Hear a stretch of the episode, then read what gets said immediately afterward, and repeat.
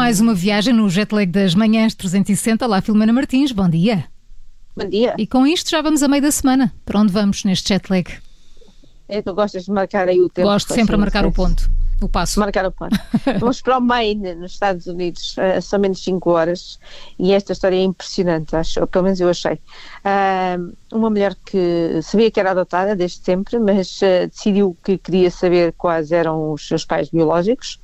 Só que o que ela não podia imaginar é que a sua busca a levaria à lista dos criminosos mais procurados do FBI. Lista de criminosos? Bem, como, como assim? Explica lá isso melhor. Ela tem 63 anos agora e, e, achou que ela era à altura de conhecer os pais verdadeiros. Então há três anos fez um teste de ADN caseiro, eh, lá é possível, e iniciou a busca. Com os resultados dos testes, do teste veio, veio também o primeiro parente, uma prima em terceiro grau, com uma curiosidade até, eram ambas licenciadas em inglês e ambas professoras. Uh, e ela era também esta prima genealogista amadora uh, e ajudou a encontrar a mãe, que dera para a adoção em 1957. Uh, chegar ao pai foi um quebra-cabeças, isso foi um problema. Só depois de vários anos houve uma pista e um nome, só que com o nome do conto de fadas de uma reunião familiar assim idílica tornou-se um pesadelo. Uh, souberam que o pai trabalhara no Serviço de Estrangeiros e Fronteiras de Washington, uh, que até tinha um bacharelato em estudos americanos em, em Yale uh, e um mestrado em italiano. Até Portanto, aqui tudo bem, não é? Tudo bem. Só que em 76, no dia em que tinha sabido que tinha sido pedido para uma promoção neste serviço, ele cometeu crimes terríveis, foi acusado, mas escapou e saiu do país no avião antes de ser preso e tornou-se um foragido federal e em 2014 entrou mesmo para a lista dos mais procurados no FAI e foi lá que elas encontraram o nome dele. Uh, a mãe dela nunca terá sabido deste passado, mas vários parentes que entretanto uh, ela já conheceu sim, e se for vivo, e ela acredita que ele está vivo, ele terá agora 84 anos. Hum. Bem, depois desta história, vamos para uma mais alegre? Sim, bastante mais, uh, então. daquelas, daquelas mesmo da internet boas.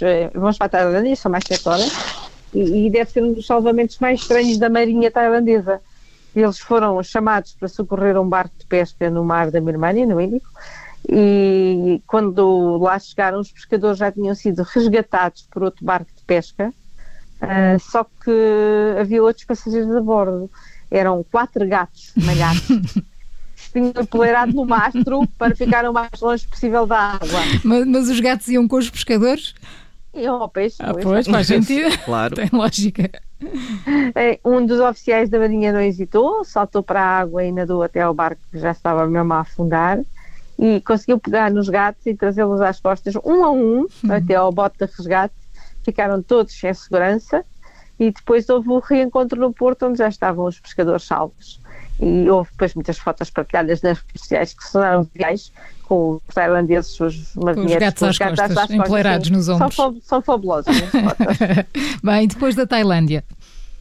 Na Tailândia, vamos até Los Angeles, menos 8 horas, uh, e assim, até porque eu acho que vocês podem estar à procura assim, de uma casa, não sei. Alguém anda à procura de casa? Para já não. Não, não. mas quer dizer, nunca se sabe. Nunca se sabe, nunca se for uma boa oportunidade. Exato, um bom negócio. Los Angeles é? ficam um bocadinho fora de mão, mas pronto. nunca se sabe. Olha, esta é uma casa, agora com este trabalho à distância, podes ir para qualquer lado. Uh, Trata-se da nova casa mais cara do mundo. Ah, São podias ter 500... começado por aí, que a resposta era logo. Era logo São só 500 milhões de dólares hum. e chama-se apropriadamente The One. Uh, só tem 21 quartos, 43 casas de banho, a suíte tem 510 metros quadrados e uma grande, grande lista de extras. 43 casas de banho. Uh, não, e não, não te preocupaste com o tamanho da suíte. 510 metros, 510 metros quadrados. 43 casas de banho. É um campo de futebol a suíte. Bom, uh, portanto, isto é tudo muito Passa-me espetacular. Passa-me o comando da televisão. Amanhã. Bom, não, é que se levarem um chá quando chega ao outro lado do quarto está frio. frio. Exato. Bom, isto tudo é muito bonito, mas agora falta o dinheiro. Sim, essas coisas têm preço. Hum, Queres pagar. Tudo é? tem um preço, não é? é? Só para planear a casa foram precisos 8 anos.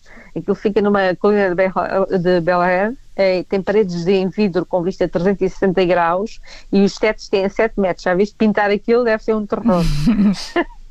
Cá fora há 5 piscinas, pista de jogging, terraço com campo de golfe, vários campos de ténis, solários e, obviamente, um amplo jardim. Lá dentro, além dos quartos, das salas, das cozinhas, das piscinas e afins, há uma sala de bowling com quatro pistas, para quem gosta de jogar bowling, garagem para mais de 30 carros, isto podes receber muitas visitas, cinema. Para as 43 casas de banho. cinema, cabeleireiro, ginásio, uma enorme piscina coberta, spa, terraços, bar, discoteca e uma sala de charutos. Olha, Paulo, sala de charutos. Hum. Eu só fico sem o cabeleireiro. Nesta altura do. Opa, campeonato sério, só eu também ia ao cabeleireiro.